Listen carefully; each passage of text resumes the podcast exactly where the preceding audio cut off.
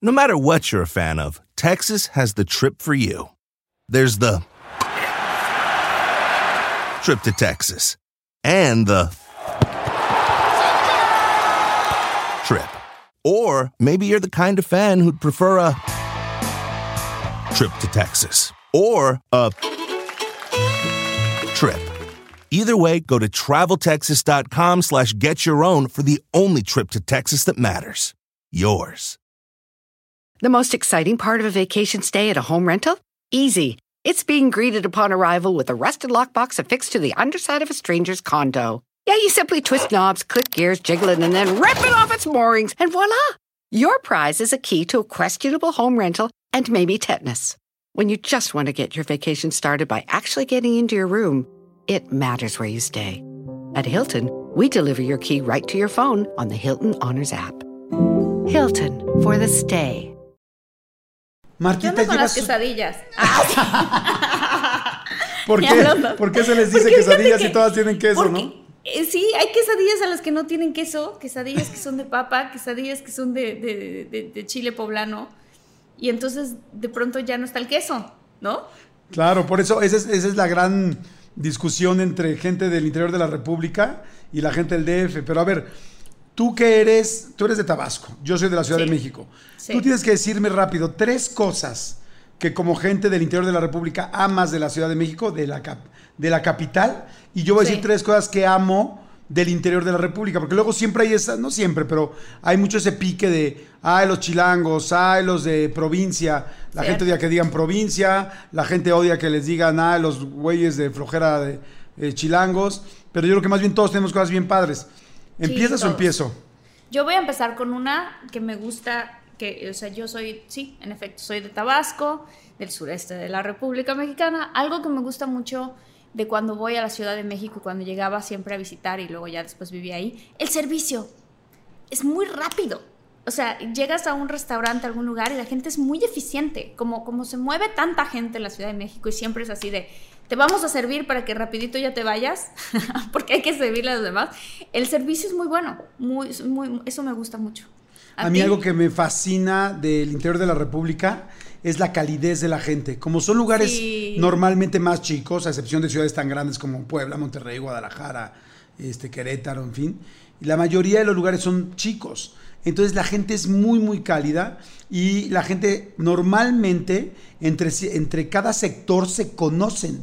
O sea, se conoce mucha gente, no quiero decir que todos, pero muchos se conocen y eso hace muy cálido, muy lindo. Se me hace que es como muy cariñoso estar en la provincia. Sí, y, y en la Ciudad de México ya a veces ni te saludan, o sea, todo el mundo se ve y es, no te pelan.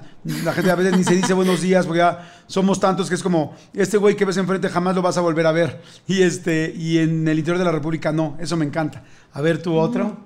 Otra cosa que me gusta mucho es la variedad de lo que quieras. O sea, sobre todo, por ejemplo, en comida. Hay muchísima variedad. Este, entonces sí, sí puedes decir, bueno, hoy quiero comer comida china, hay comida china, ¿no? no, es- no- Claro. O sea, como que lo que quieras puede estar a tu disposición en la Ciudad de México y eso me encanta. A mí sobre ese mismo punto, lo que me encanta de provincia es de que tú llegas a un lugar y a veces en una ciudad muy grande te haces bolas de tantas cosas y tantas opciones que hay. En cambio, Claro. si tú llegas a Celaya, si tú te llegas a Tuxtla Gutiérrez, si llegas a Papantla, Poza Rica, en Veracruz, no sé, sabes lo que, o sea, todo el mundo te va a decir, este lugar tienes que conocer, tienes que ir con la señora María, tienes que ir a tal lugar, tienes que ir a las acamayas de tal lugar, y llegas y son buenísimas. Entonces es, o sea, no hay pierde, siempre hay un lugar donde todo el mundo sabe que es buenísimo, ¿no? Eso me fascina Cierto. también. Sí, es cierto. Sí, es cierto. Qué padre, Jordi. Sí, A ver, y a-. Estoy una pensando, última, una última tú de la ciudad y otra Híjole, antes de que empecemos con Alan. De la Ciudad de México, em, mm, ¿sabes qué me gusta también? Que si quieres ir a un lugar, lo que, lo que quizás una cosa que, que podemos hablar, de hecho, en un ratito, es que, que tiene muchísimos museos. Es un lugar donde puedes llegar y ver o sea, mucho, mucho, mucha Sí. cultura, muchos museos. Este, siempre hay algo que está sucediendo. Y ya a nivel como personal, algo que me gusta es que sí, la verdad, es una ciudad que no duerme. Sí. ¿no? De pronto hace poquito estaba en otra ciudad de, de nuestro país y eran las 11 de la noche y todo cerrado, ¿no? Eso no ocurre. O sea, como que siempre el, el, chilango tiene un plan, después del plan, y después tiene un after, y después tiene un after. O sea, siempre hay algo que está ocurriendo en la Ciudad de México si quieres salir de fiesta. Y yo, por ejemplo, algo que adoro también del interior de la República es que cada lugar tiene algo de lo que se siente orgulloso eh, de comida. Entonces, si llegas a Celaya, es, no, no, no, tienes que probar nuestra cajeta, porque no es de vaca, es de cabra, y esta es la rica, y es más líquida, ¿no? Y, y, no a la, cajeta coronado, y te dicen todo. Pero realmente lo pruebas y es delicioso, y vas a Puebla, y te dicen, no, pues estos camotes son deliciosos, y vas al lugar, y otros, la capirotada de aquí, la carne seca de Monterrey, la, o sea, cada lugar tiene algo. La machaca, el mole. exacto, el mole, el mole de Puebla, tal, o sea, es y verdaderamente, o las carnitas de Michoacán, que son una locura, es, cada lugar tiene una especialidad que no vas a encontrar ninguna otra parte de la República Mexicana que se haga mejor que ahí. En la Ciudad de México es tan grande que pues hay muchas cosas, pero tú vas a un lugar de República del interior y vas a saber qué cosa es imperdible y que verdaderamente sí es una chingonería. Eh, porque, Y es de la que todo el mundo se siente orgulloso. Entonces, eso me encanta también. Qué bonito, ¿no? ¿Qué tal, Jordi? Qué bueno. Cosas buenas de los dos, de la ciudad y de, y de la provincia. Es que todo es cuestión de perspectiva, Jordi. todo es cuestión de perspectiva. Claro. Oye. Bueno, todas son ciudades, ¿eh? Todas son ciudades. Más bien, digo, de la capital y de las ciudades o pueblitos de la República Mexicana. Pero, ¿qué me decías? Que si arrancamos. Órale, va. Arrancamos.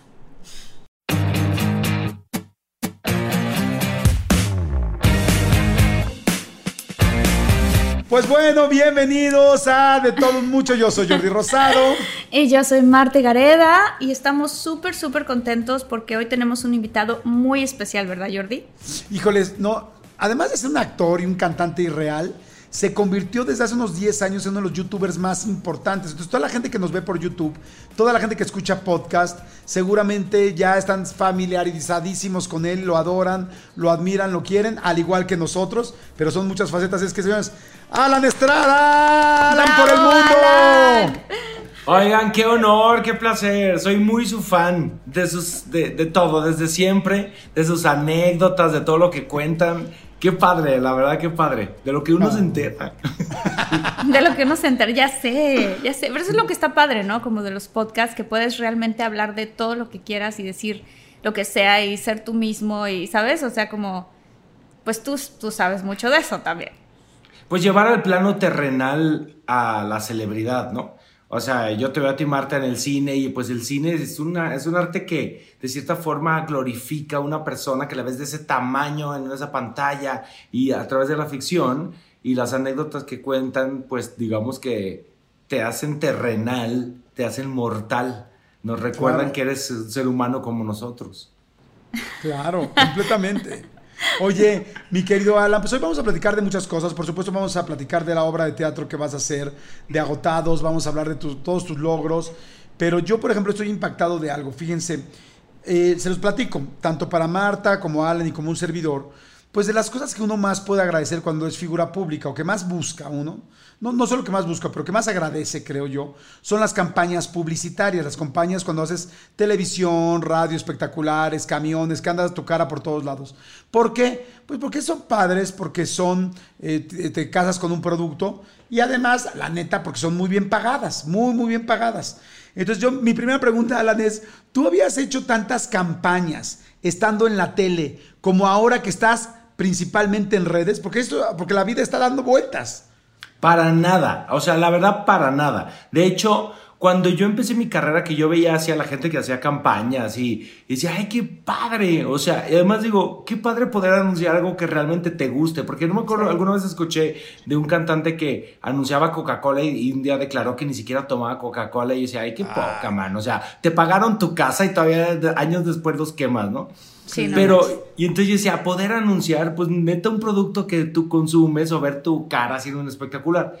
Pero no, creo que ahora el Internet y Alan por el mundo me dio la oportunidad de casarme con marcas y te lo digo, de verdad me gustan. O sea, de verdad son marcas que defiendo y apoyo. He rechazado honestamente campañas de mucha lana de marcas que no me gustan o que no consumo y que digo, ay mano, o sea, neta, pues mira, me, me, tiras el número y ya me lo estoy gastando.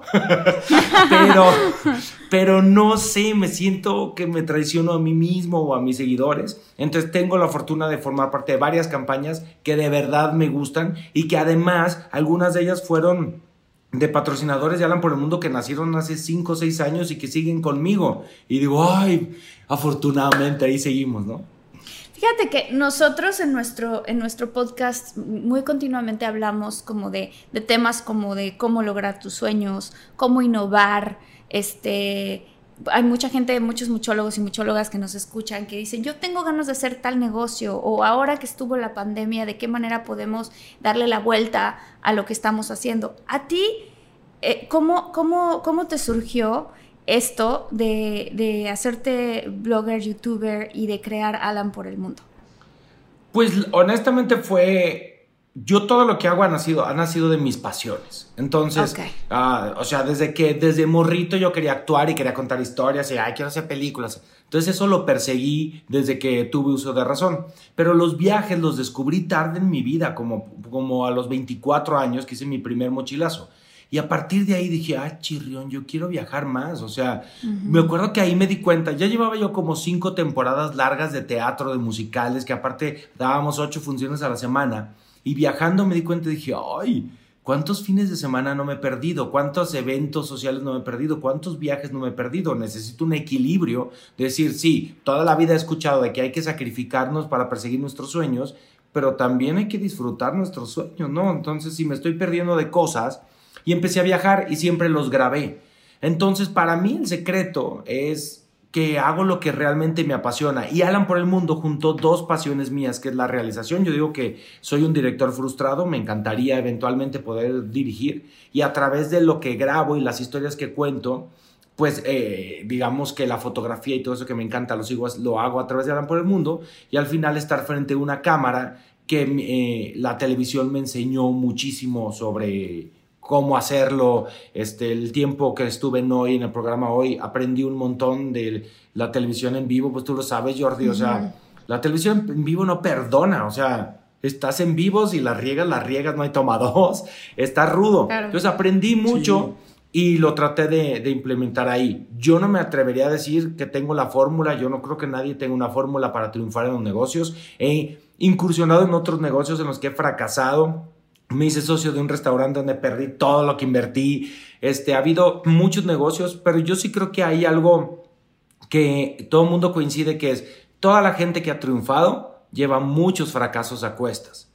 Pero eso no significa, y, hay, y hay algo muy duro, pero no significa que el hecho de que hayas fracasado no significa que eventualmente triunfarás. Y es algo muy duro de aceptar por el sistema que, en el que vivimos. Pero sí podemos todos disfrutar el camino. Oye, fíjate que ayer, ahorita con lo que dices, Alan, está bien interesante. Porque hoy, hoy vamos a hablar de cómo viajar más, cómo, cómo viajar más y vamos a hablar de tu obra. Pero ahorita que estás hablando de esto, de cómo conseguir las cosas, que me pareció una excelente pregunta que hizo Marta. Ayer veía una película que se llama, ay, no me acuerdo, este, That, Happens in, Vegas. Esta de Ashton Kutcher y Cameron Díaz, ¿no? Que están en las ah, Vegas. Ah, sí. What y happens in Vegas. What Happens in Vegas y están este, jugando y todo este rollo. Y de repente se me ocurrió una frase de algo que dijeron y dije, claro. Y entonces dije, el que apuesta puede perder, pero el que no apuesta jamás va a ganar. O sea, y es que está cañón. O sea, es, si tú quieres ganar, no hay de otra más que apostar. O sea, claro, si estamos hablando de juego, ahí, se ve como muy paralelo, ¿no? Pero, pero en la vida, o sea, es el que no apuesta, el que apuesta puede perder, pero el que no apuesta nunca va a ganar. O sea, no hay manera de que ganes nada más porque, porque así por obra del Espíritu Santo. Entonces, me gusta cómo lo hiciste, me gusta cómo te fuiste para adelante, me gusta cómo intentaste hacer cosas. ¿Y quién iba a pensar que tú teniendo una carrera y siendo tan talentoso y una carrera muy presente en televisión, iba a crecer mucho más rápido tu carrera en redes sociales, ahora en YouTube, youtuber, podcastero y todo? que en el medio tradicional y grande. Y eso es buscar cosas diferentes y estar seguro de lo que quieras hacer. Y me gustó lo que dijiste, es para viajar más, para poder vivir más, porque luego nos las pasamos chingándole y no disfrutando. La primera pregunta para toda, o sea, pero la segunda pregunta del podcast me gustaría hacer para toda la gente que nos está escuchando es, ¿cómo se puede viajar más? La mayoría de la gente piensa o pensamos a veces no voy a tener dinero, no voy a poder ir ahí, no lo voy a lograr, no, hombre, eso es para gente que le va mucho mejor, o simplemente no tengo vacaciones, o sea, trabajo de Godín, eh, en un, completamente en Godín, y yo jamás voy a poder ir. ¿Cómo empezarías a decir a la gente cómo podemos viajar más? Ay, esa es una gran pregunta, Jordi. Yo aún me la hago todos los días. es una realidad que hoy por hoy mucha más gente puede viajar que antes. O sea, cada vez los números, bueno, antes de la pandemia, los números antes eh, de la pandemia pues arrojaban que cada vez más y más y más personas podían viajar. Esto porque los precios de los aviones disminuyeron, em, los hoteles o todos estos eh, alojamientos ahora más baratos. Pero también es una realidad que hay mucha gente que no puede viajar. Para mí lo más importante es cambiarnos el chip de que viajar solamente es para la gente que le sobra tiempo y dinero o que viajar solamente son tus vacaciones. Si nosotros empezamos a pensar en nuestra, los viajes como parte de nuestra formación y no como parte de nuestra educación, como vemos la universidad, como vemos eh, los tallercitos a los que nos metemos y empezamos a ver los viajes así, nos va a cambiar el chip, entonces vamos a ahorrar, no estás ahorrando para una vacación que muchísima gente lo, lo, piensa como dinero perdido. No, estás invirtiendo en ti, estás invirtiendo en tu formación personal. Oigan, si están buscando un nuevo celular, please, please, please, no vayan y agarren la primera oferta que les pongan enfrente. ATT le da sus mejores ofertas a todos. Sí, a todos, ¿eh? A ti, que tu tiempo en el teléfono sube cada mes. Y a ti, que ni siquiera tienes redes sociales. A ti, que hablas toda la noche con tu pareja. Eres de los míos, ¿eh? Y a ti, que sigues haciendo swipe para encontrarla. A ti, que el 80% de tus fotos son de tu mascota. Y a ti, que si no subes foto en el gym, no cuenta la ida. A ti, que también tienes selfies con todas las celebridades. Y a ti, que tampoco te creen que grabaste un video de un ovni. ATT le da sus mejores ofertas en todos sus smartphones a clientes nuevos y existentes porque conectar lo cambia todo. Las ofertas varían por dispositivo, sujeto a términos y restricciones. Visita att.com o una tienda para más detalles. When you visit a state as big and diverse as Texas, there are a million different trips you can take. Let's say you've got an appetite for whitewater kayaking. You can get your own. So this is why they call it Devil's River. Trip to Texas. Or maybe you have an actual appetite I'll take a pound of brisket, six ribs, uh, three links of sausage, and a, a, piece of pecan pie. Trip to Texas. Go to traveltexas.com slash get your own for the only trip to Texas that matters. Yours. Notice the change in your neighborhood lately? Yep, Sprint stores are now T-Mobile stores. Now that Sprint is T-Mobile, you get more coverage, value, and benefits than ever before.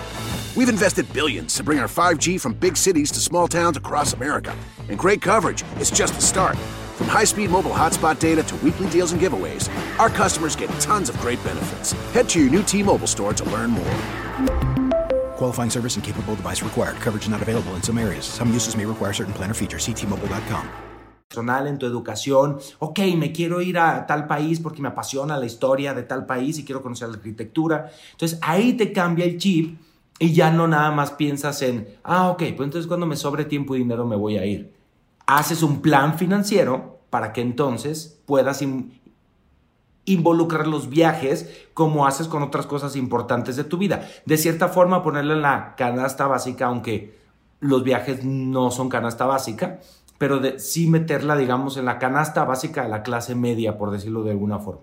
¿Y hay ¿Sabes algo? qué, Alan? Me, ah, perdón, me encanta lo que estás diciendo porque, porque ahorita tocaste un punto súper interesante que platicaba el otro día, que es la gran mayoría de la gente trabaja, trabaja, trabaja, trabaja, trabaja para que cuando llegues a los 65 más o menos dices, bueno, ya me retiré, ahora sí me voy a viajar.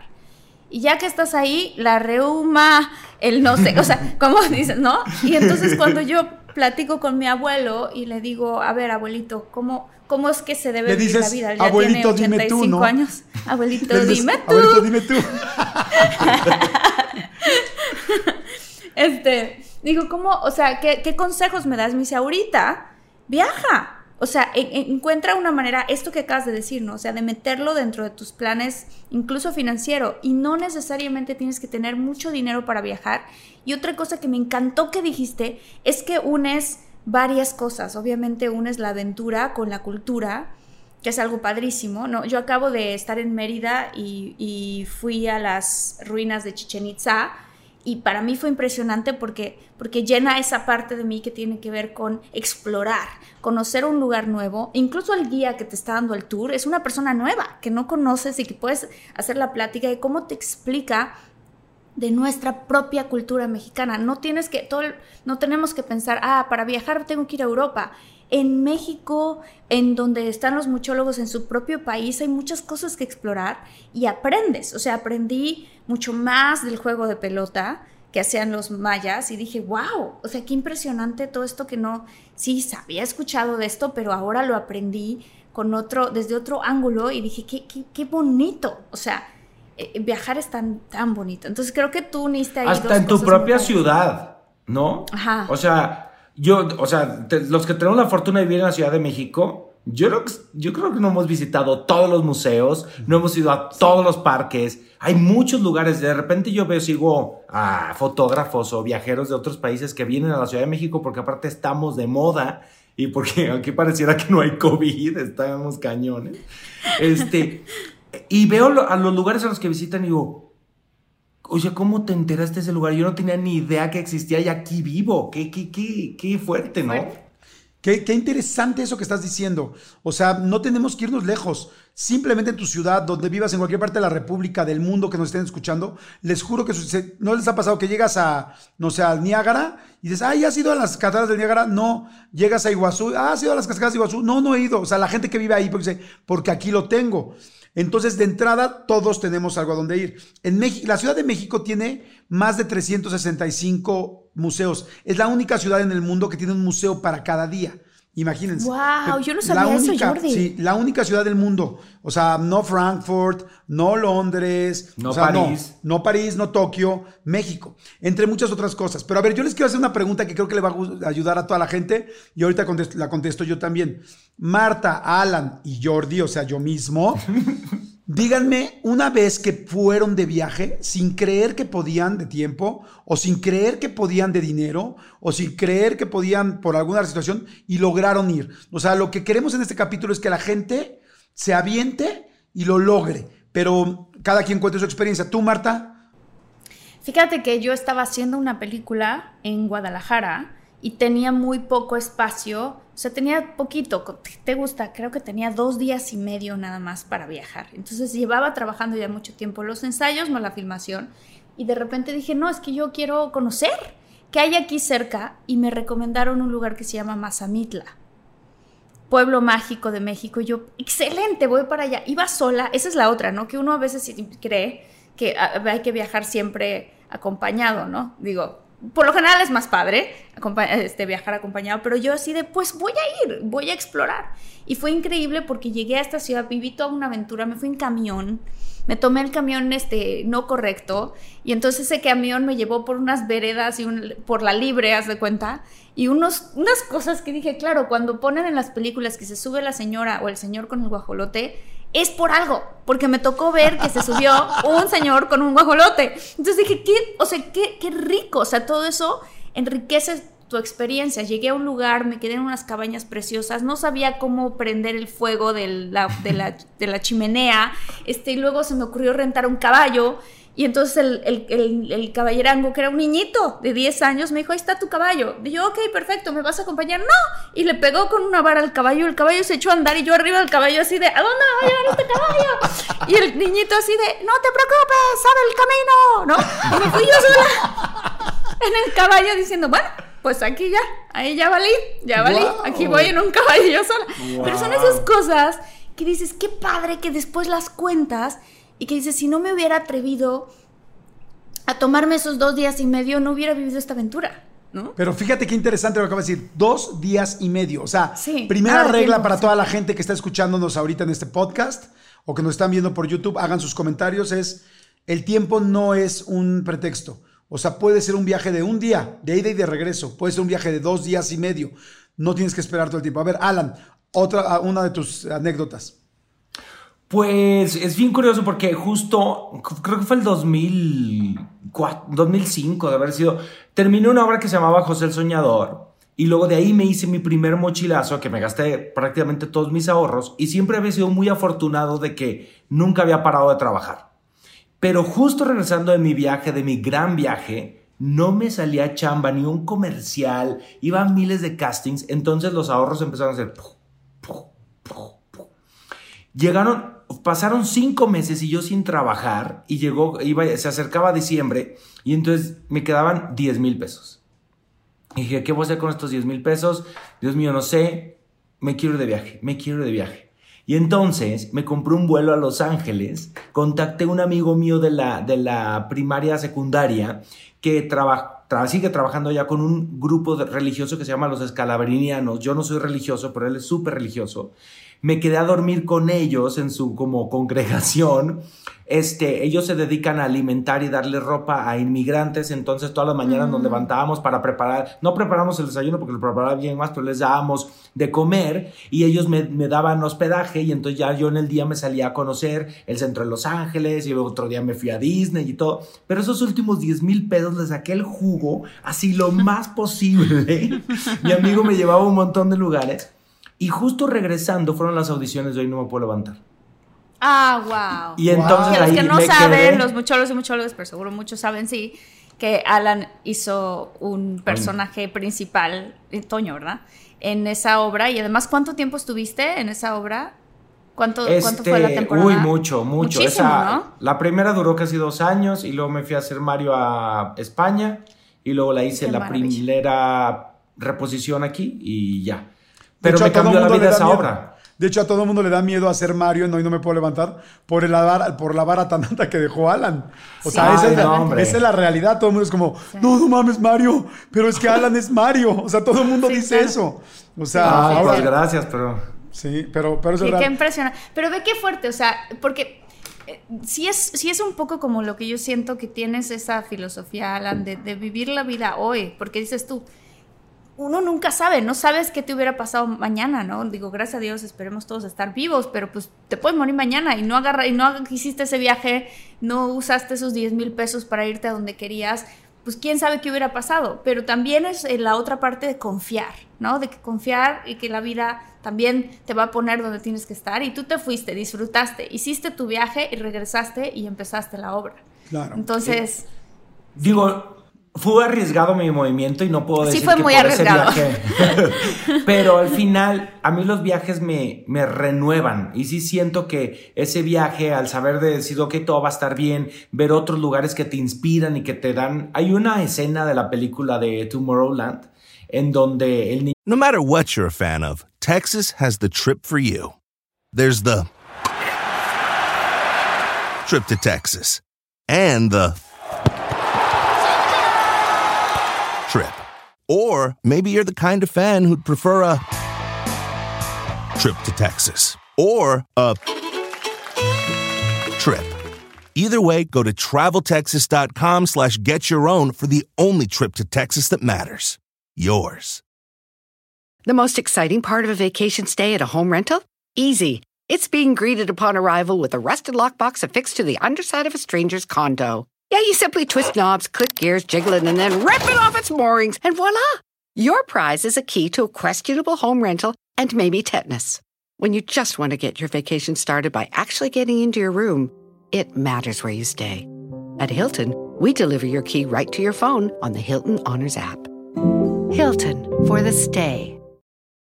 Le presenta como el jetpack al, a George Clooney, creo que es. Y entonces George Clooney dice, ¿y eso qué? ¿Ese invento qué o qué? O sea, ¿esto de qué, esto de qué le sirve al mundo? Y entonces el niño le dice, imagínese que usted va por la calle caminando y alguien pasa volando.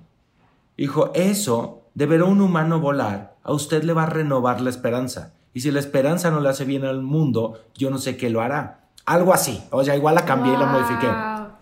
Pero me gustó porque, claro, los viajes nos pueden nos pueden renovar nuestra capacidad de asombro. Yo en mis conferencias hablo mucho acerca del aquí y el ahora, que digo, muchas filosofías lo hablan, yo no me lo inventé, pero que digo que a través de viajar nos recuerda el estar presentes, el estar el aquí y el ahora, porque como sabes que el viaje se va a acabar, o a lo mejor tú decías, Marta, tengo dos días en Mazamitla, pues entonces cuando estás arriba de ese caballo desbocado, pues no puedes pensar en que dejaste apagado o prendido el boiler, o estás ahí presente. Los viajes nos obligan de cierta forma a estar presentes, a disfrutar el momento porque sabemos que se van a acabar. Obviamente ahora con la tecnología, pues estamos amenazados todo el tiempo a al, estar presentes en el aquí y el ahora, pero los viajes nos recuerdan eso. Y pues qué mayor felicidad que disfrutar el presente. ¿Sabes qué? Que hace rato dijiste algo que me encantó, mi querido Alan, y dijiste, los viajes tienen que ser parte de la canasta básica de la vida. Y es cierto, porque si ustedes se fijan, es lo único, o sea, tú puedes comprar un gran coche, un Ferrari, un Mustang, un Bocho, tal, no te lo vas a llevar Tú puedes agarrar y este, comprarte un departamento, una ropa, un tal. Nada te vas a llevar, todo se tira. Se tira la ropa, esa chamarra carísima que tenías, esos zapatos carísimos de París que compraste. Todo se tira, los audífonos, los teléfonos, todo. Lo único que no se tira es lo que has vivido. Es lo único que te llevas. Entonces, sí es de la canasta básica y es de lo más importante porque de hecho, lamentablemente mañana no sabemos si vamos a estar eh, vivos o no. Entonces, esta esencia de lo que sí tienes y de las cosas que hay, o sea, nadie se ha quejado, haz de cuenta, nadie, nadie en la vida de repente cuando le preguntas, ay, ¿qué te gustaba cuando eras chico? Te van a, nadie te va a decir, ay, mi mejor momento de la vida fue cuando compré el Atari o cuando jugué con el Intellivision o con el Nintendo. No, la gente te va a decir, fue cuando caminé con mi papá por el parque en tal lugar. Fue un día que mi mamá en San Miguel de Allende nos aventamos en una, en una eh, resbaladilla. Fue el día que vimos nubes y nos empezó a llover y nos terminamos todos mojados y estamos afuera de una tiendita en San Cristóbal de las Casas. O sea, la gente lo que recuerda son momentos no cosas. Experiencias. Y entonces, este, pero bueno, les quiero contar cómo me fui yo de, esta vacación. Y es, este, eh, oh, bueno, perdón, te interrumpí, Martita, iba a decir algo de las cosas, de los momentos y no de las cosas. Yo te cuento esta. No, es nada más rápido como para eh, hacer énfasis en eso, justo que estabas diciendo, cuando le preguntan a la gente mayor, incluso la gente que está en su lecho de muerte, ¿qué te hubiera gustado hacer más? Dicen estar con mi familia como el número uno, o sea, estar con mi familia, con la gente a la que quiero, mis amigos, ¿no? La gente a la que quiero. O sea, esa es una. Y la otra es viajar más. Esa es la otra. Son las dos que han contestado, que contesta la gente, ¿no? Entonces, porque sí, porque nadie que se va a morir dice, ¿cómo no trabajé un día más? Nadie dice eso. Es verdad. o sea, ¿quién dice eso? Y nadie dice cómo no me endeudé por el iPhone 12. exacto. ¿cómo no, ¿Cómo no tuve el iPhone 15? No, nadie dice eso. es, ¿Te digo ¿Cómo no? Sí, sí, sí. Ay, perdón que te interrumpí, pero, o sea, con lo que tú dices, Jordi, justo esto de Marta, a mí me gusta cuando tú llegas a la casa de alguien y ves los portarretratos o las fotos que tienen exhibidas en sus espacios donde viven, siempre hay una foto en un viaje. Siempre. O sea, siempre está la foto en la Torre Eiffel, la foto de la, playa, porque los viajes, y más allá de, decir o de presumir el lugar en el que estuve, los viajes siempre son una excelente oportunidad para generar recuerdos con la gente que amas o recuerdos solo. También me gustaría agregar que sí es una realidad que hay un sector de la población que no se puede permitir viajar, esto por por cuestiones económicas y porque en, Latinoamérica vivimos en países en vías de desarrollo donde los niveles de pobreza son altísimos y es una realidad que hay gente que desafortunadamente no puede viajar. No hay forma de que incluyan los viajes en la canasta básica. Pero sí creo que la gente que hoy por hoy podemos viajar, podemos abrir nuestra mente y ver cómo funcionan otros países para eventualmente poder cambiar esa realidad y decir, ok, si en otros países hacen estas cosas bien, ¿por qué en mi país la brecha económica es tan alta? ¿Por qué hay gente tan rica y gente tan pobre? ¿Cómo podemos disminuir esto? Y entonces aprende lo que haces otros, otros países y lo intentas implementar en el propio. Por lo tanto, el acto de viajar puede generar cambios positivos en el lugar donde vives. Eso en la gente que hoy por hoy podemos viajar, pero sí es una realidad y ojalá que esto cambie, yo creo que es labor de todos, que más y más y más gente tenga la opción de poder viajar, pero para eso se necesitan cambios muy profundos en lo político en lo social que no estoy seguro de que nos toque vivir a nosotros. Claro, pero sí que cada quien puede llevarse al extremo, ¿no? Por eso yo creo ahorita que cada quien platicáramos cómo sí, cómo con dos días sí, cómo con 10 mil pesos Sí, Alan. este, ¿Y la tuya, como- Jordi? Eh, Fíjate que a mí me pasó una cosa. Yo crecí cerca de muchos primos, la verdad que les iba muy bien. No era el caso de mi casa. En mi casa sí sufríamos con la lana. Y entonces la mayoría de mis primos los mandaron a Europa a irse de mochilas. ¿no? Bueno, los mandaron a, a Europa cuando, sí, de mochilas a los 16 años, acabando la prepa. Y yo, pues no, o sea, nosotros estamos preocupados por cosas muy distintas que, que pensar en mochilas de Europa, ¿me explico? Y de repente llegó un momento donde yo tenía como 25 años, 26, y yo ya trabajaba. Y este, y entonces le hablo a Lalo Suárez, productor de, los dos produ- produjimos junto con Nada otro rollo, y bueno, a Lalo ya saben, produce Me Caigo de Risa, Miembro Salar, es un súper productor. Y entonces le hablo a Lalo, que, que es mi mejor amigo y lo era desde ese momento, y le digo, y dije, ¿sabes qué? Nunca nos fuimos a Europa, ni a él ni a mí nos pudieron pagar ese viaje nuestros papás. Vamos, sería padrísimo conocer Europa. Y resulta que yo en ese momento veo o escucho una plática, no me acuerdo la verdad dónde, que tú podías vivir en Europa con 30 dólares diarios. Y entonces dije, güey, 30 dólares diarios sí los tengo. Entonces hice, a ver, ¿cuánto se va la gente a Europa normalmente? Pues estaría padrísimo irnos un mes, 30 por 30, pues 9, 9 mil, o sea, y dije, pues órale, pues sí los tengo. Y dije, pues 30 dólares diarios sí los tengo. Y entonces le hablo a Lalo, le digo, güey, vamos a irnos a Europa de mochilas, tal. Y me dice, no, hombre, ¿cómo crees? Pero no, tal, no tengo dinero, tal. Y dije, son solo 30 dólares diarios. Claro, si no puedes quedarte los 30 días, quédate 15, quédate 10. Pero yo creo que sí tienes 300 dólares para quedarte 10 días. Claro, más el avión, ¿no? Y este, y me dice, no, no, no, tal, tal. Total, que como no lo convencía, tuve que hacer la manita de puerco mentirosilla. Y entonces agarré y le dije, ¿sabes qué? Este, ya te, es que ya te compré el boleto. ¿Cómo? Porque yo sé que él es muy comprometido. No me hagas eso, ¿por qué nunca me dijiste? Le dije, güey, no tienes trabajo, te acaban de correr, lo acaban de correr de Televisa, no por malo, sino porque hicieron recorte de personal en todo, todo un grupo de Televisa. Le dije, ya está tu boleto. Bueno, pues ni modo, tal, tal, puta, ¿en cuál me metiste? No, qué poca, tal. Y colgó, y colgó, me dijo, pues ya ni modo, nos vamos tal día. Y colgó. Y en ese momento en chinga yo levanté el teléfono a marcar para comprar los boletos, porque evidentemente no los tenía. Y el viaje fue fantástico, la pasamos increíble. A ese viaje nos alcanzó después Adal y en ese viaje inventamos otro rollo. En ese viaje de 30 dólares diarios inventamos el programa de otro rollo y así como tú llegamos y pues nuestra vida cambió.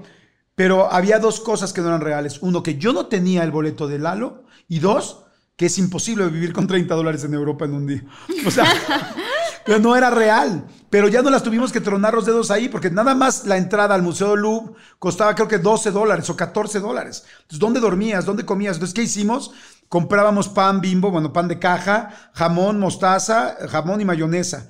Tal, ¿no? Nos peleamos por, un refresco, por una coca, nos peleamos, nos peleamos por, Lalo decía, estábamos enfrente de una plaza y decía, es que ya no voy a entrar a la Plaza de las Ventas en Madrid, no le decía, no puedes no entrar. Yo te presto, no es que ya no tengo dinero, yo te presto, cabrón. Estamos aquí enfrente. Quizás nunca volvamos a estar aquí. Vamos.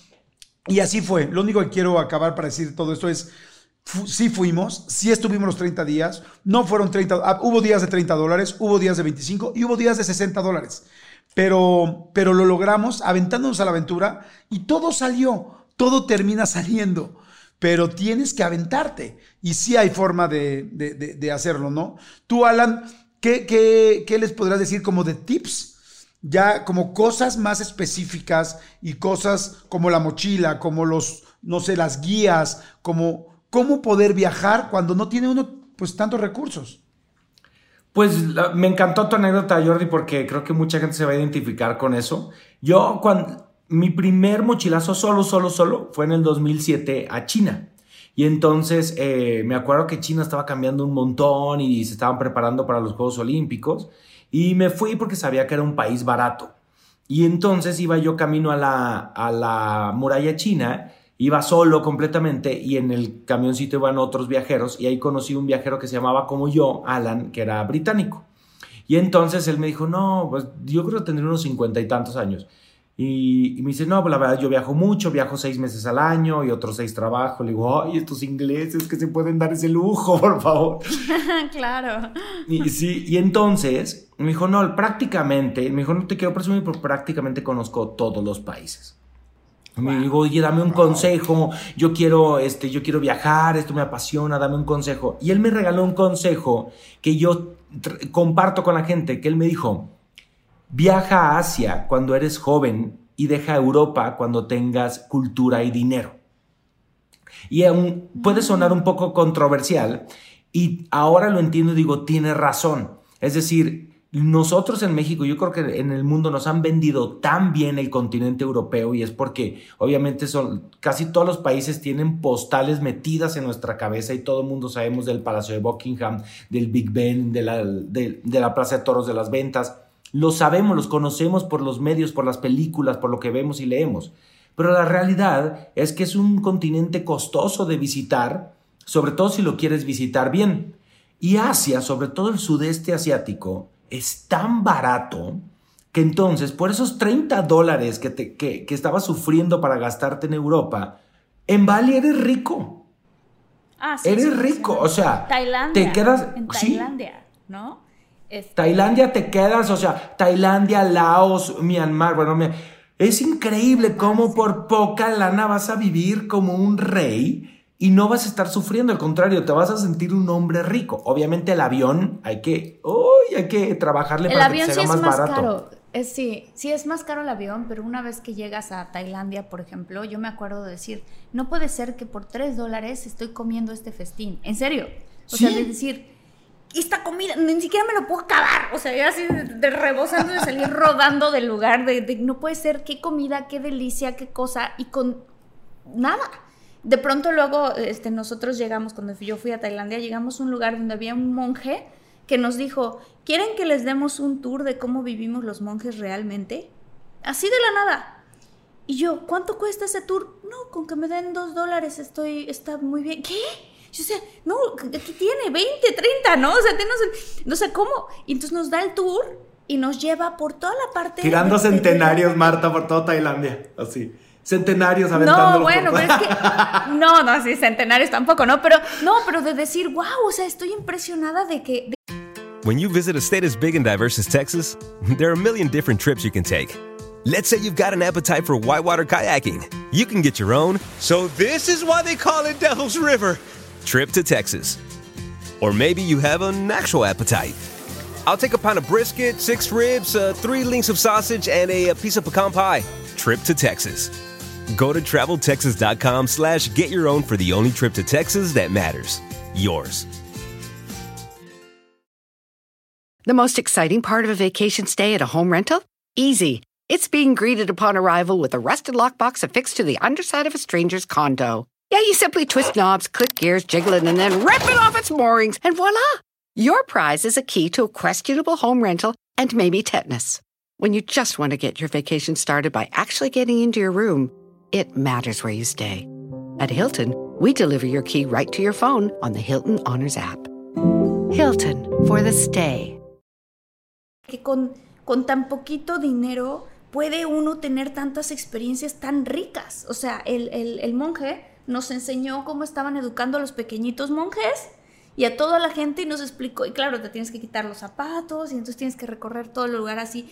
Una cosa que dije, para mí, y, que por eso también me encanta todo lo que hace Alan, es que sí es cierto, o sea, vivir se trata de experiencias y viajar te expande la mente y te expande el corazón, definitivamente.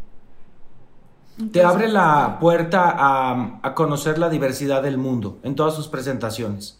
Y entonces, por muy diferente o, o, o el miedo que le puedas tener a lo diferente, yo me acuerdo de mi primer viaje a la India que yo no entendía nada o sea, yo me quería regresar. Yo decía, no, estoy entendiendo por qué los dioses tienen cara de elefantes, por qué este otro tiene cara de chango, por qué hay vacas en la calle, por qué son sagradas, por qué hay elefantes en la calle.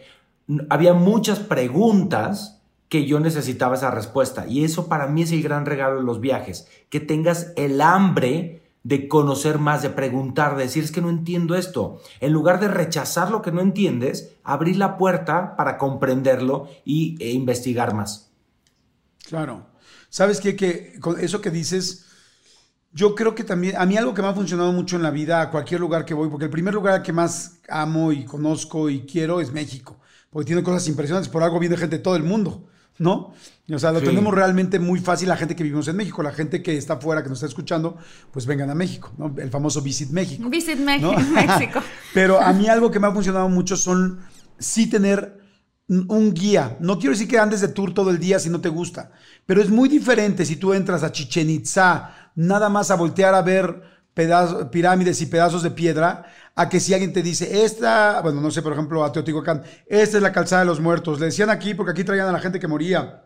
O vas a Palenque y te dicen, ese es el palacio de la Reina Roja. Y la Reina Roja la enterró aquí su esposo porque su esposo la mató. Y después de matarla, él mató a la tal y luego la enterraron aquí, pero la escondieron por un tiempo. Y aquí estuvo escondida. Pero en esta piedrita se dieron cuenta porque cuando la movieron, se dieron cuenta que aquí estaba abajo esta mujer. O sea, entonces, puta, te cambia toda la idea. O sea, un, una, un guía para entrar a un lugar, porque la mayoría de la gente entra a un lugar, no, no, no quiero decir la mayoría, pero mucha gente entra y es como, ah, qué hueva, ya, qué flojera es, ya estás ahí, ya fuiste, ya todo, que te expliquen, porque entonces todo, o sea, es, no es lo mismo ver a dos personas sentadas en el VIPS chingándose un café, que te digan, ese güey le, le está poniendo el cuerno a ella, Sí, sí, con sí. su mejor la amiga. historia- entonces, la historia es como un ¡ah! gran chisme, ¿no? La historia es como un gran chisme precioso Claro. que están contando. Ya cambia. La ¿Estás historia es un gran Martita? chisme. Sí, sí, O- sí, o- sí, sí. Oye, yo cuando fui a Rusia, les quiero contar una anécdota de- hablando del chisme. La verdad es que Rusia es un país fascinante y como que sabemos poco, porque pues, pues, lo- siempre hemos visto honestamente Rusia a través de los ojos de Estados Unidos. Y entonces yo de imprudente estaba con la guía en el Palacio de Catalina y le digo a la guía, oiga, ¿y es verdad que Catalina se murió porque tuvo sexo con un caballo? Y entonces la guía se súper enojó, se enojó muchísimo conmigo porque me dijo, lo que más me molesta es que esta pregunta me la hacen todos los días. Digo, porque era una, es una, digamos, ¿cómo se dice? Una leyenda. O sea, como que hubo una película pornográfica alrededor de eso y entonces todo el mundo cree y la historia, entonces ya uno va por el chisme, pero descubre la verdad, que no fue así. Claro. Exacto, exacto. Oigan, ¿saben Sí, o sea, cuál bien? No vas, vas, Va. Martita. No, no, no, yo iba a decir que ahora, por ejemplo, que visité Chichen Itza, me sorprendí muchísimo porque eso que decías, Jordi, de tener un guía, qué importante es también, no todas las veces, pero, pero hacer eso. Cuando no, este, yo he viajado en ocasiones sin un guía, antes de ir, me meto a internet e investigo del lugar al que voy a ir. Y luego ya me convierto en la guía de la familia. Le digo, ay, aquí a la derecha está el no sé qué. Y mi familia, ¿de dónde sacaste eso? Yo de internet.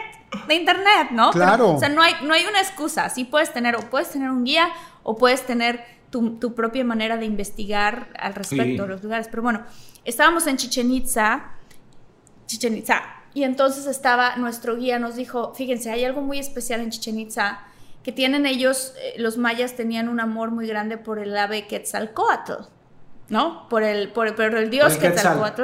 Y Ah. el- eh, por el Quetzal, y por el ave Quetzal, ¿no? Que de ahí viene el nombre de Quetzalcoatl. Entonces te- ellos relacionaban, decían que el ave Quetzal se parecía físicamente a cuando Quetzalcoatl se elevó y viajó a las estrellas de regreso. Tienen toda una historia que es espectacular. El chiste es que nos dijo, si tú te pones enfrente de la pirámide, no a los costados, no de lado, tienes que estar enfrente de las escaleras de la pirámide y aplaudes, el sonido que te va a rebotar de regreso va a ser exactamente el sonido del quetzal. Que ¿Cómo emite el crees? quetzal. Yo, o sea, ¿ves? Esas cosas que uno no sabe hasta que no viajas, hasta que no lo vives, no lo ves, o alguien, un- una persona que sabe de eso te lo dice. Entonces te- nos pusimos enfrente y empezamos a aplaudir, y claro, de regreso, soy acá, ¡ca! cada vez que tú aplaudías. ¡ca! y así de no puede ser. O sea, ¿y cómo diseñaron esto para que eso sucediera? Bueno, serán grandes ingenieros, ¿no? Pero eh, eh, eh, es- son de esas cosas que te enriquecen muchísimo y que dices, claro, eh, qué bonito es viajar. No, y que te dan plática y que te dan cultura y que te dan seguridad para hablar. Este, fíjense que ahorita, de, de- ahorita que estás diciendo internet, Martita, y no sé, Alan, si tú tienes alguna recomendación muy especial. Yo cuando empecé a viajar, porque yo también amo viajar, eh, había una serie de libros que se llamaban Let's Go. Y entonces el Let's Go Europe, el Let's Go Israel, el Let's Go Asia, en fin, ¿no? Como fuera. Y estos fueron un, grupo de chavos que hicieron su, eh, como un proyecto en Harvard en el cual dijeron vamos a, hacer una vamos a viajar a un lugar y vamos a buscar cuáles son las lavanderías baratas, cuáles son los restaurantes buenos pero baratos, cuáles son los hostales más baratos pero que estén muy limpios y vamos a hacer una guía. Y fue tan exitoso el proyecto que lo hicieron y se hicieron empresarios y multimillonarios por todo el mundo y hay guías por todos lados, pero eso fue hace 15 años, 20 años. Ahora basta con que te metas a internet y pongas cuáles son los restaurantes más baratos, mejores y baratos de Bangkok, cuáles son los más baratos de Perú, cuáles son los baratos de Guatemala. Y es impresionante las cosas que hay. O sea, ya es muy fácil viajar y encontrar cosas fantásticas vía internet. No sé, ¿tú qué opinas, Alan, o qué recomiendas? Pues es, eh, diste un tip increíble que son las guías de viaje. Sí es una realidad que el Internet ha rebasado un poco a las guías porque las guías tardan en actualizarse un par de años. Pero, por ejemplo, a mí me gusta mucho Lonely Planet, que es una empresa Lonely que se dedica a lo mismo, hacen guías de todo el mundo, eh, fomentan mucho el turismo responsable. Y si bien a veces los restaurantes y algunos hoteles es mejor acercarse a Internet para ver qué es lo nuevo o si los reviews están eh, al día y podemos saber el que te recomienda la guía si sigue bien, pero los temas históricos y cómo cuentan la historia y cómo te cuentan, lo, recomiendan lugares a dónde ir, que esos pues no se mueven porque pues los museos son los museos y los monumentos son los monumentos, me gusta mucho, me gusta mucho Lonely Planet. Eh, Lonely también, Pla- ¿es. Lonely Lonely o- Planet. Lonely planeta- Planet. Lonely Planet.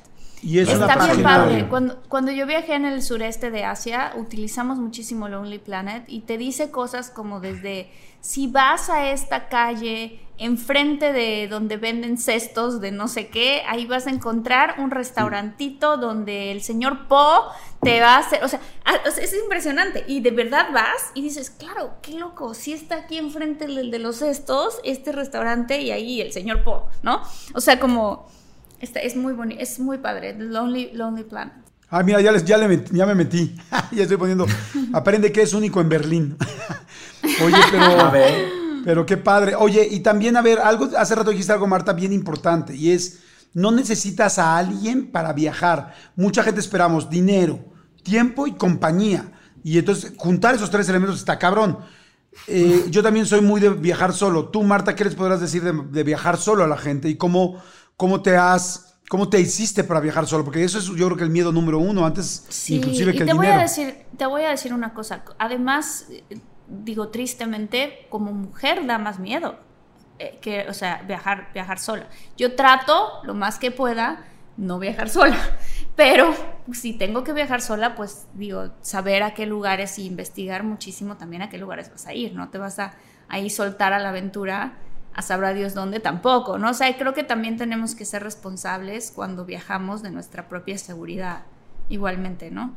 Este, pero bueno, ahorita, por ejemplo, eh, eh, eh, este, estoy tomándome unos días en que estoy completamente sola y estoy yendo a lugares sola, ¿sabes? Y porque digo, claro, es muy bonito también disfrutar de tu propia compañía. Te tienes que caer bien a ti mismo antes de que, antes de que le quieras caer bien a quien sea. Y hay mucha gente que le da mucho miedo estar solo. Entonces, este, creo que puedes en algún momento, incluso en tu ciudad, como decía Alan, a ver, voy a ir a un museo solo, a ver qué pasa, ¿no? Eso, eso es un buen inicio. Ese es Sí. súper buen inicio, Martita, en algo cercano a tu casa que sabes que vas y regresas. Yo les puedo decir algo, yo, yo que me gusta mucho viajar solo, es aprendí a viajar solo de una sola manera, viajando solo. O sea, una vez que vas el primer día, al principio es difícil, claro que el primer día es difícil no hablar con nadie, claro que es raro llegar a tu cuarto solo, claro que es difícil ir a un lugar, pero te acostumbras, les juro que son dos o tres días difíciles y luego te empiezas a sentir tranquilo y a gusto porque nadie te está chingando, a nadie, con nadie quieres ir tú a tal monumento, a la Torre Eiffel o al Monumento de la Revolución de la Ciudad de México, al que quieras ir, tú vas, tú lo ves, tú lo aprendes y les juro que al principio es difícil, pero muy rápido te adaptas. ¿Tú qué les podrías decir de viajar solo o cómo viajar solo, Alan?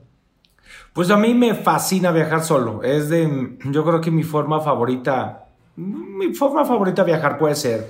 Pero lo que sí creo de viajar en solitario es que el ejercicio de viajar en solitario es bien interesante porque a mí me gusta pensar que los viajes se diferencian de las vacaciones en que las vacaciones son ese momento que tú te das para relajarte, para como un regalo para ti, un apapacho.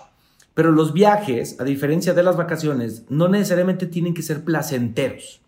Entonces, cuando tú entiendes que este viaje que estás haciendo como crecimiento, como aprendizaje, como un viaje educativo, no tiene por qué ser placentero, entiendes que el, ejercicio de viajar en solitario no siempre va a estar padre. Es decir, hay veces cuando yo empecé a viajar solo, que sí me sentía solo y que extrañaba casa y que extrañaba a mis amigos, pero luego le agarré un gusto que ya casi casi una adicción. Ventajas de viajar solo, eres dueño completamente de tu tiempo, tomas tú las decisiones que quieres hacer, pero al mismo tiempo eres responsable de tus errores, no hay nadie a quien culpar y por lo tanto es un ejercicio de vida muy interesante.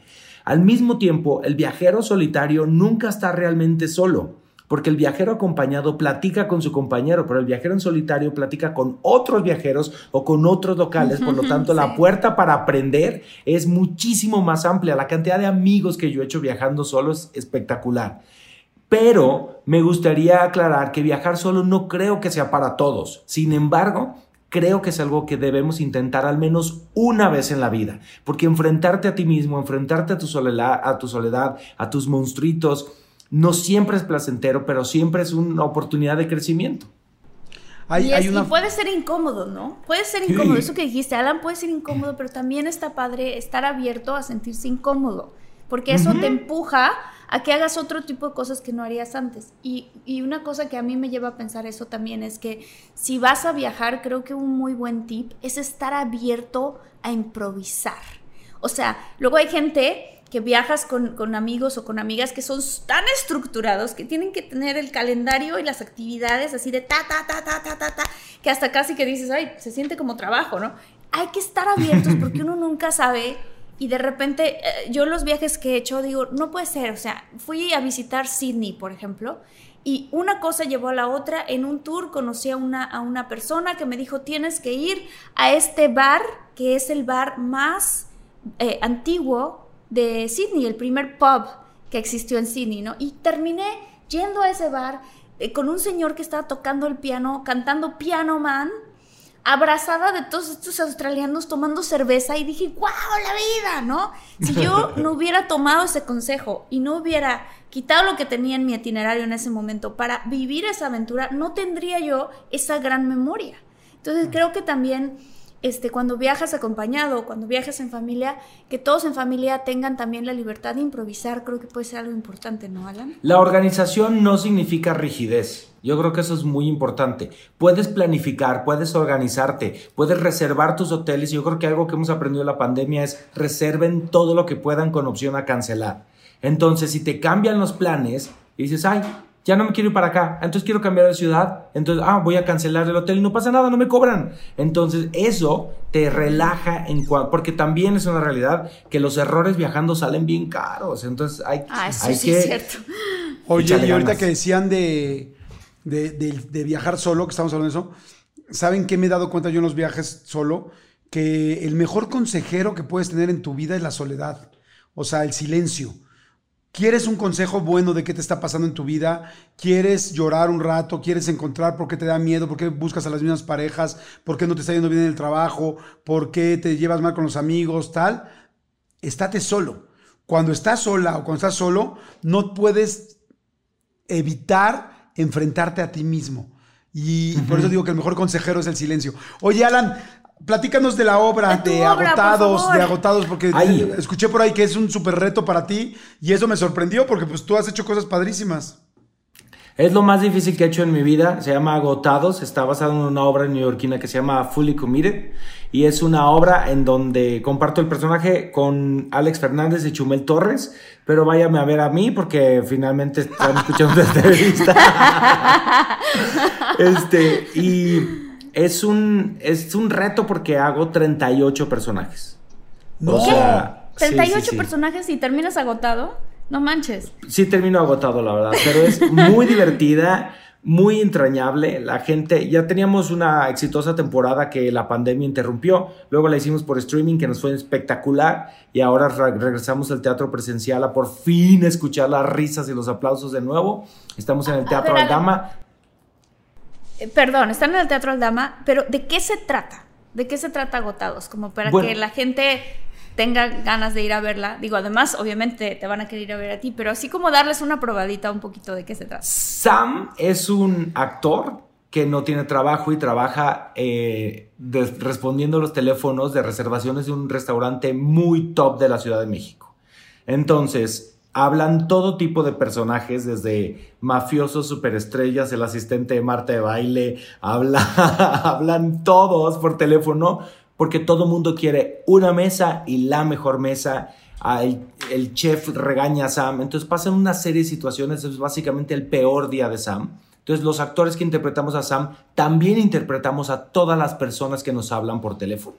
Ah, Y entonces wow. Se van a sentir identificados con algunos personajes que marcan también con, con está muy tropicalizada la obra, José Razúñiga, que es el director y también la adaptó, pues salen muchos guiños a personajes que todos conocemos, por lo tanto sí refleja mucho nuestra idiosincrasia y está el típico, pues no sabes quién soy yo, o la típica persona, las, las excentricidades que piden las superestrellas, o el político que quiere ir, o el mafioso que no quiere mesa, el chef que está de sangrón, la reservación que no se encuentra, un montón de conflictos que suceden, pero además es muy, muy divertida. Pero Sam lo que en realidad quiere es actuar y es actor de profesión, que obviamente como la obra sucede originalmente en Nueva York, aunque esta sucede en Ciudad de México, pues en Nueva York sabemos que hay muchos actores que trabajan de otras cosas porque pues no tienen chamba como actores.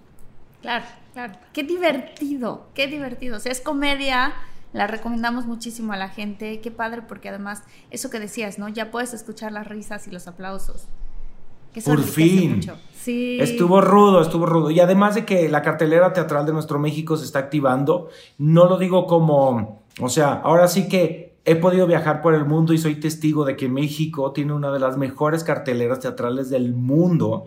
Y obviamente estamos tratando de recuperarla. Hay cientos de familias que viven del teatro y que han sufrido mucho durante la pandemia, como todos los espectáculos en vivo que fueron muy golpeados. Entonces esta reactivación, que afortunadamente ya vemos una luz al final del túnel, no solamente es, estoy yendo al teatro, me siento seguro en el teatro, eh, hay sana distancia porque estamos al 40% de capacidad, me río y además sé que estoy ayudando a reactivar una, una industria que nos necesita.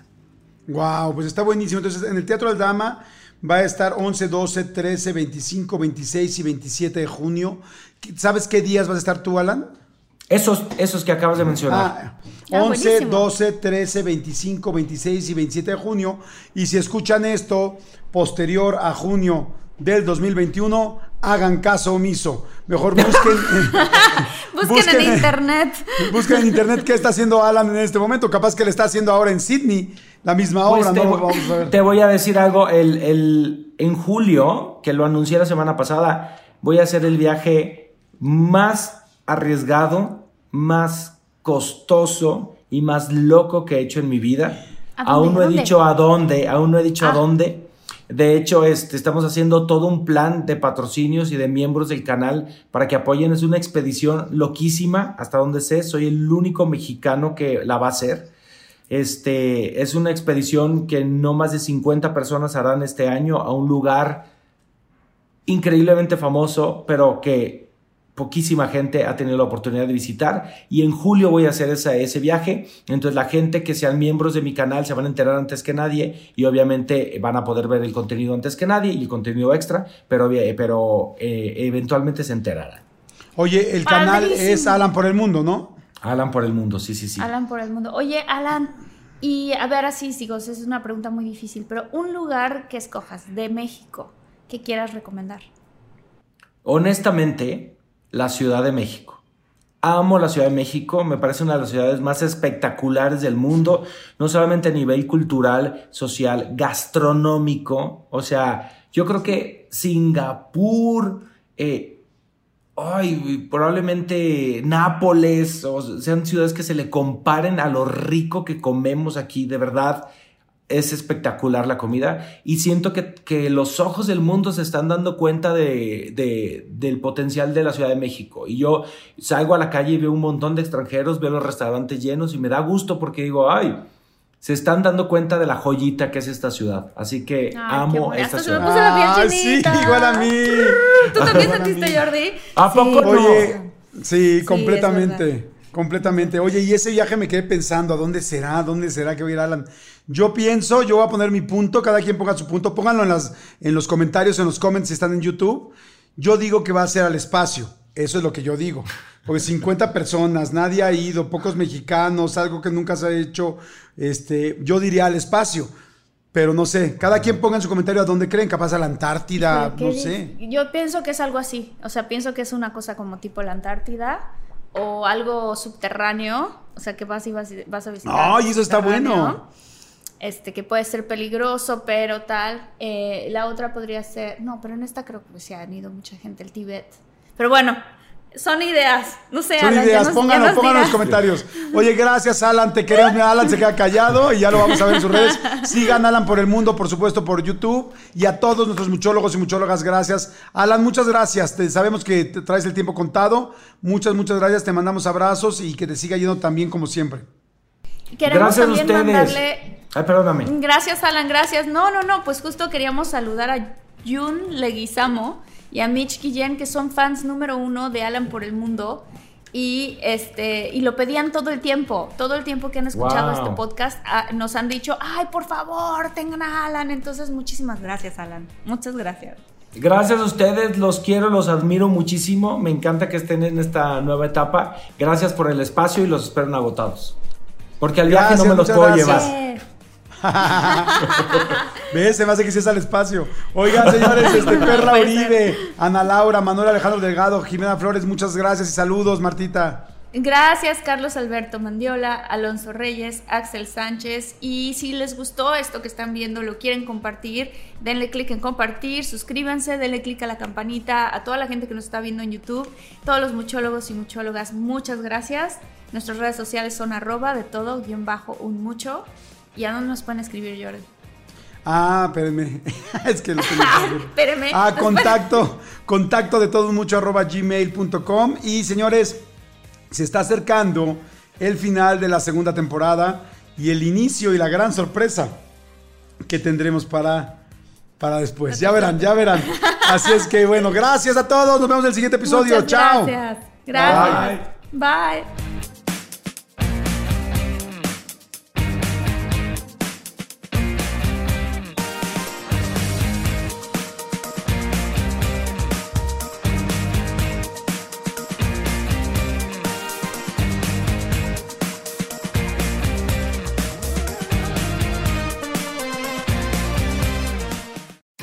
When you visit a state as big and diverse as Texas, there are a million different trips you can take.